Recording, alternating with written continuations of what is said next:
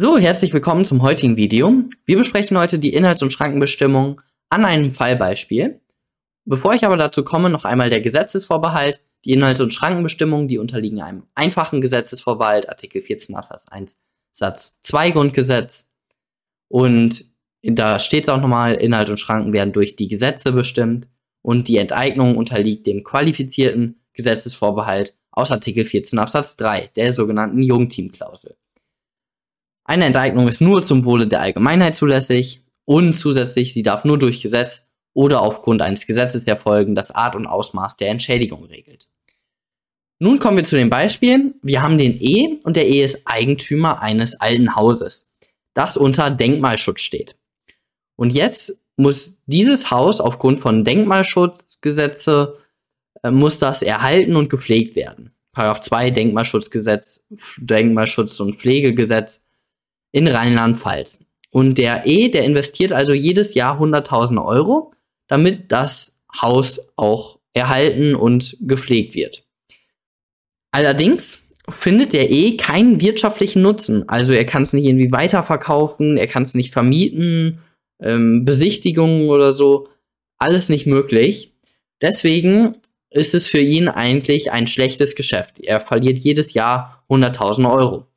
Also, was denkt sich der E? Ich bin Eigentümer, ich kann mein Haus abreißen. Er stellt also den Antrag für Abriss an die zuständige Behörde und die Behörde lehnt diesen Antrag ab. Und jetzt stellt sich die Frage, Artikel 14 ist ja der, der E darin verletzt. Er erhebt zulässige Verfassungsbeschwerde. Nun die folgenden Normen. Okay, bevor wir zu den Normen kommen, einmal das Denkmalschutzpflegegesetz ist ein formelles Parlamentsgesetz und der E hat alles versucht, um das Gebäude wirtschaftlich nutzen zu können. Jetzt die Normen. Paragraph 1. Aufgabe des Denkmalschutzes und der Denkmalpflege ist es, die Kulturdenkmäler zu erhalten und zu pflegen, insbesondere deren Zustand zu überwachen, Gefahren von ihnen abzuwenden und sie zu bergen. Paragraph 2. Eigentümer sind verpflichtet, die Kulturdenkmäler im Rahmen des Zumutbaren zu erhalten und zu pflegen. Paragraph 13. Ein geschütztes Kulturdenkmal darf nur mit Genehmigung zerstört, abgebrochen, zerlegt oder beseitigt werden. Deswegen hat der, der E auch eine, einen Antrag gestellt. Im Falle der Nummer 1 darf die Genehmigung nur erteilt werden, wenn andere Erfordernisse des Gemeinwohls, die Belange des Denkmalschutzes oder und der Denkmalpflege überwiegen. Hierbei ist zu überprüfen, ob den überwiegenden Erfordernissen des Gemeinwohls nicht auf andere Weise Rechnung getragen werden kann und Paragraph 31 zuletzt kann aufgrund einer auf diesem Gesetz beruhenden Maßnahme die bisher rechtmäßig ausgeübte Nutzung eines Gegenstandes nicht mehr fortgesetzt werden und wird hierdurch die wirtschaftliche Nutzbarkeit insgesamt erheblich beschränkt. So hat das Land eine angemessene Entschädigung zu leisten. Das gleiche gilt, wenn die Maßnahme in sonstiger Weise enteignen wirkt. Hat die zulässige Verfassungsbeschwerde Aussicht auf Erfolg? Und wir haben den Schutzbereich wie immer und da den sachlichen Schutzbereich. Und hier Artikel 14 garantiert das Eigentum. Eigentum im Sinne des Artikel 14 sind alle vermögenswerten Rechte. Das zivilrechtliche Eigentum ist jedenfalls von dem Eigentumsbegriff aus Artikel 14 Grundgesetz umfasst. Geschützt wird der Bestand des Eigentums sowie die eigentumsbezogene Nutzung. Das Haus ist zivilrechtliches Eigentum des E. Der Abriss des Hauses fällt unter die eigentumsbezogene Nutzung. Damit ist der sachliche Schutzbereich eröffnet. Genau, ein, das Haus, also mein Eigentum zu zerstören, fällt unter die eigentumsbezogene Nutzung. Persönlicher Schutzbereich ist jeder, also auch der E. Damit kommen wir zum Eingriff und das Nichterteilen der Abrissgenehmigung ist ein klassischer Eingriff. Dann die verfassungsrechtliche Rechtfertigung. Dafür gucken wir uns nochmal Paragraph 13 Denkmalschutzpflegegesetz an. Ein geschütztes Kulturdenkmal darf nur mit Genehmigung zerstört, abgebrochen zerlegt oder beseitigt werden. Im Fall der Nummer 1 darf die Genehmigung nur erteilt werden, wenn andere Erfordernisse des Gemeinwohls die Belange des Denkmalschutzes und der Denkmalpflege überwiegen. Hierbei ist zu prüfen, ob den überwiegenden Erfordernissen des Gemeinwohls nicht auf andere Weise Rechnung getragen werden kann. Wir haben also die verfassungsrechtliche Rechtfertigung und da brauchen wir eine Schranke. Und jetzt, wie immer, müssen wir uns fragen beim, bei der Eigentumsgarantie, wird dem E hier das Eigentum entzogen. Also liegt eine Enteignung vor. Ganz oder teilweise liegt eine, äh, wird das Eigentum entzogen. Und wenn das nicht der Fall ist, dann liegt eine Inhalts- und Schrankenbestimmung vor. Also gucken wir uns den Fall an. Der E, der erteilt eine Abrissgenehmigung und die wird abgelehnt. Aber der E bleibt weiterhin Eigentümer. Das Eigentum wechselt hier nicht. Das bedeutet, es liegt keine Enteignung vor und folglich liegt eine Inhalts- und Schrankenbestimmung vor. Taugliche Schranke, dem E wird kein Eigentum entzogen, es liegt somit keine Enteignung vor. Folglich handelt es sich bei 13 Denkmalschutzpflegegesetz um eine Inhalts- und Schrankenbestimmung. Damit liegt ein einfacher Gesetzesvorbehalt vor, vergleiche Artikel 14 Absatz 1 Satz 2 Grundgesetz. Diesem wurde Genüge getan. Genau, warum haben wir überhaupt festgestellt, was, ob eine Inhalts- und Schrankenbestimmung oder eine Enteignung vorliegt? Eben genau, um diesen Gesetzesvorbehalt hier herauszufinden. Weil die Enteignung unterliegt ja einem qualifizierten Gesetzesvorbehalt aus Artikel 14 Absatz 3. Aber hier ist es eben eine Inhalts- und Schrankenbestimmung und deswegen ist es alles okay mit dem Paragraph 13. Verfassungsmäßigkeit der Schranke. Jetzt muss dieses Denkmalschutzpflegegesetz, der Paragraph 13, muss verfassungsgemäß sein. Formelle Verfassungsmäßigkeit. Verfahren und Form richten sich nach der Landesverfassung. Das überprüft das Bundesverfassungsgericht nicht. Gesetzgebungskompetenz. Grundsätzlich haben die Länder die Gesetzgebungskompetenz, Artikel 70 und 30 Grundgesetz. Und wenn wir jetzt nach anderen Normen schauen, finden wir nichts. Aus dem Zuständigkeitenkatalog nach Artikel 73 oder 74 ergibt sich keine Zuständigkeit des Bundes und damit gilt der Grundsatz und somit hatte das Land, hier war es Rheinland-Pfalz, die Gesetzgebungskompetenz. Prüfung der Angemessenheit bei einer Inhalts- und Schrankenbestimmung mit Entschädigungsklausel. Wie gehen wir jetzt vor? Wir prüfen einmal, ist diese Inhalts- und Schrankenbestimmung, also Paragraph 13, ohne Berücksichtigung der Entschädigungsklausel, das war ja Paragraph 31, ist der angemessen. Dort müssen wir insbesondere, was ich auch schon im letzten Video angesprochen habe, die Privatnützigkeit der, des Eigentums auf der einen Seite und die Sozialbindung des Eigentums auf der anderen Seite ähm, betrachten und da einen Ausgleich finden. Sozialbindung, Artikel 14 Absatz 2, Eigentum verpflichtet. Und die Privatnützigkeit ist eben, ich möchte mit meinem Eigentum machen, was ich möchte. Dann Feststellung der Verhältnismäßigkeit oder der Nichtverhältnismäßigkeit. Und damit kommen wir zu diesem Punkt.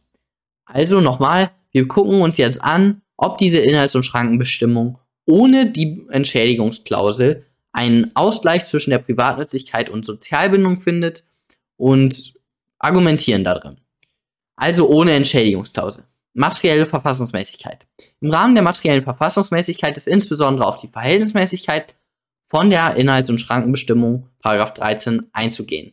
Dabei ist ein Ausgleich zwischen der Privatnützigkeit des Eigentums und der Sozialbindung des Eigentums zu finden. Legitimer Zweck ist hier Schutz von Kulturdenkmälern zum Zwecke der Erhaltung. Das war der Paragraph 1 unseres Denkmalschutzpflegegesetz. Dann die Geeignetheit. Ein Genehmigungsvorbehalt fördert zumindest diesen Zweck. Wir haben nämlich im Paragraph 13 bedarf es ja der Genehmigung um eben ein Haus abzureißen, was unter Kulturdenkmalschutz steht. Äh, und hier dieser Genehmigungsvorbehalt, der fördert zumindest diesen Zweck, dass die Denkmäler eben erhalten werden, erhalten bleiben. Das ist ja der legitime, legitime Zweck. Erforderlichkeit, es ist kein weniger belastendes, gleichwirksames Mittel. Ersichtlich? Also natürlich solltet ihr hier in der Klausur ein, zwei Beispiele nennen. Angemessenheit. Zunächst ohne Berücksichtigung der Entschädigungsklausel. Jetzt müssen wir uns eben diese Angemessenheit angucken, was ich gerade schon angesprochen habe, ohne Berücksichtigung der Entschädigungsklausel. Interesse der Öffentlichkeit an Erhaltung von Denkmälern ist natürlich vorhanden, ist auch ziemlich groß, also ähm, genau das ist eben auf der einen Seite. Und Artikel 14 gewährt keinen Anspruch auf eine rentable Nutzung. Artikel 14 garantiert nur das Eigentum. Das ist eben auch ein Argument, dass hier der Eingriff angemessen ist. Auf der anderen Seite, es ist aber überhaupt keine andere sinnvolle Nutzungsmöglichkeit gefunden worden, obwohl er das wollte. Zweites Gegenargument. Er kann nichts mehr damit machen, nicht verkaufen, nicht zerstören, nicht wirtschaftlich nutzen. Er kann er hat Eigentum, aber er kann nichts, nichts damit machen. Es wirkt, als wenn es kein Eigentum wäre. Die gesetzliche Erhaltungspflicht ist eine Last, die die Privatnützigkeit des Eigentums nahezu vollständig beseitigt. Also ich kann mit meinem Eigentum wirklich nichts mehr machen. Ich bin Eigentümer und normalerweise hier den Laptop, den kann ich verwenden, das Mikrofon auch, ich kann das Mikrofon zerstören, ich kann es verkaufen, ich kann alles damit machen. Aber eben hier der Eigentümer des Hauses, der kann eigentlich gar nichts damit machen. So als wenn er ein Dritter wäre. Und daher ist die Nichterteilung des Abrisses nicht zumutbar. Also ohne Berücksichtigung der Entschädigungsklausel kommen wir zu dem Ergebnis, dass hier bei der Angemessenheit dieser Eingriff nicht angemessen ist. Paragraph 13 ist damit verfassungswidrig ohne die Entschädigungsklausel. Und jetzt müssen wir uns die Angemessenheit mit oder unter Berücksichtigung der Entschädigungsklausel nochmal angucken. Prüfung der Angemessenheit bei einer Inhalts- und Schrankenbestimmung mit Entschädigungsklausel. Der erste Punkt, den haben wir gerade gemacht, nämlich das zu prüfen ohne die Entschädigungsklausel. Und jetzt gucken wir uns das an aufgrund einer Entschädigungsklausel, ob die helfen kann bei der Angemessenheit. Da müssen wir gucken, der Ausgleich muss eben auf einer gesetzlichen Grundlage beruhen.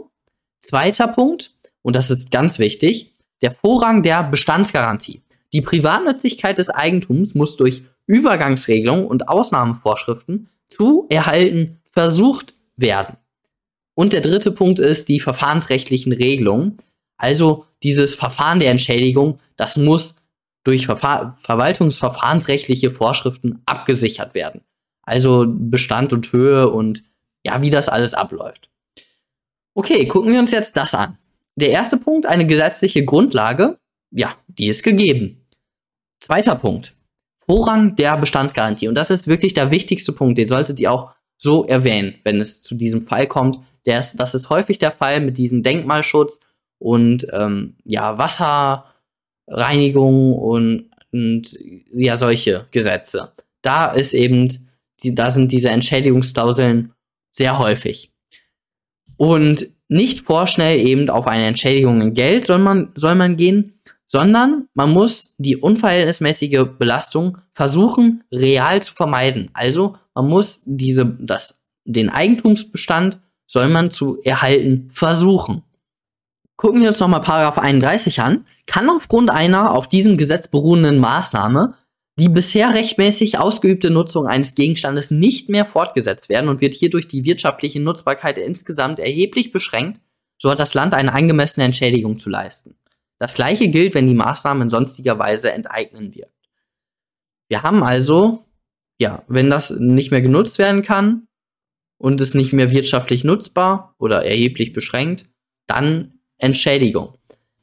Hier haben wir aber überhaupt nicht eine Ausnahme oder irgendwie eine Übergangsregelung. Paragraph 31 trifft keine Ausnahme oder Übergangsbestimmung, nur die Pflicht einer angemessenen Entschädigung. Das sieht einfach nur vor, wenn es nicht mehr wirtschaftlich nutzbar ist, dann gibt ihnen Geld. Da, das, äh, da wird irgendwie keine Ausnahmeregelung. Irgendwie, beispielsweise könnte irgendwie eine Vorschrift sagen, dass man, wenn man das wirklich alles versucht hat, dass irgendwie nicht mehr so hohe Anforderungen gilt an, den, an das Denkmal oder dass man einen Antrag stellen kann, dass es nicht mehr, ähm, dass kein strenger Denkmalschutz, sondern eine abgespeckte Form vom Denkmalschutz vorhanden ist, so dass man das irgendwie vermieten kann oder darin wohnen kann oder so. Und ähm, ja, solche Regelungen werden überhaupt nicht getroffen. Es geht hier wirklich in erster Linie, kannst nicht mehr nutzen, zack, Entschädigung. Das ist da wird die, der, die Bestandsgarantie wird hier überhaupt nicht beachtet. Und dementsprechend ist das hier trotz Entschädigungsklausel unangemessen. Zusätzlich kommt noch hinzu, dass das Verfahren auch nicht geregelt ist. Also keine verwaltungsrechtlichen Verfahrensregelungen. Und folglich ist auch trotz der Entschädigungsklausel das hier nicht verhältnismäßig, Paragraph 13 Denkmalschutzpflegegesetz. Und damit ist Paragraph 13 verfassungswidrig, die Einzelfallmaßnahme ist nicht mehr zu prüfen und die Verfassungsbeschwerde ist begründet. Perfekt, das war's auch schon von dem heutigen Video. Ich hoffe, es ist klar geworden. Also zumindest diese Punkte, dass man erst, genau hier ist es ja schon, dass man bei den Inhalts- und Schrankenbestimmungen, äh, wo eine Entschädigungsklausel ist, bei der einmal prüfen muss, wie ist das ohne Entschädigungsklausel?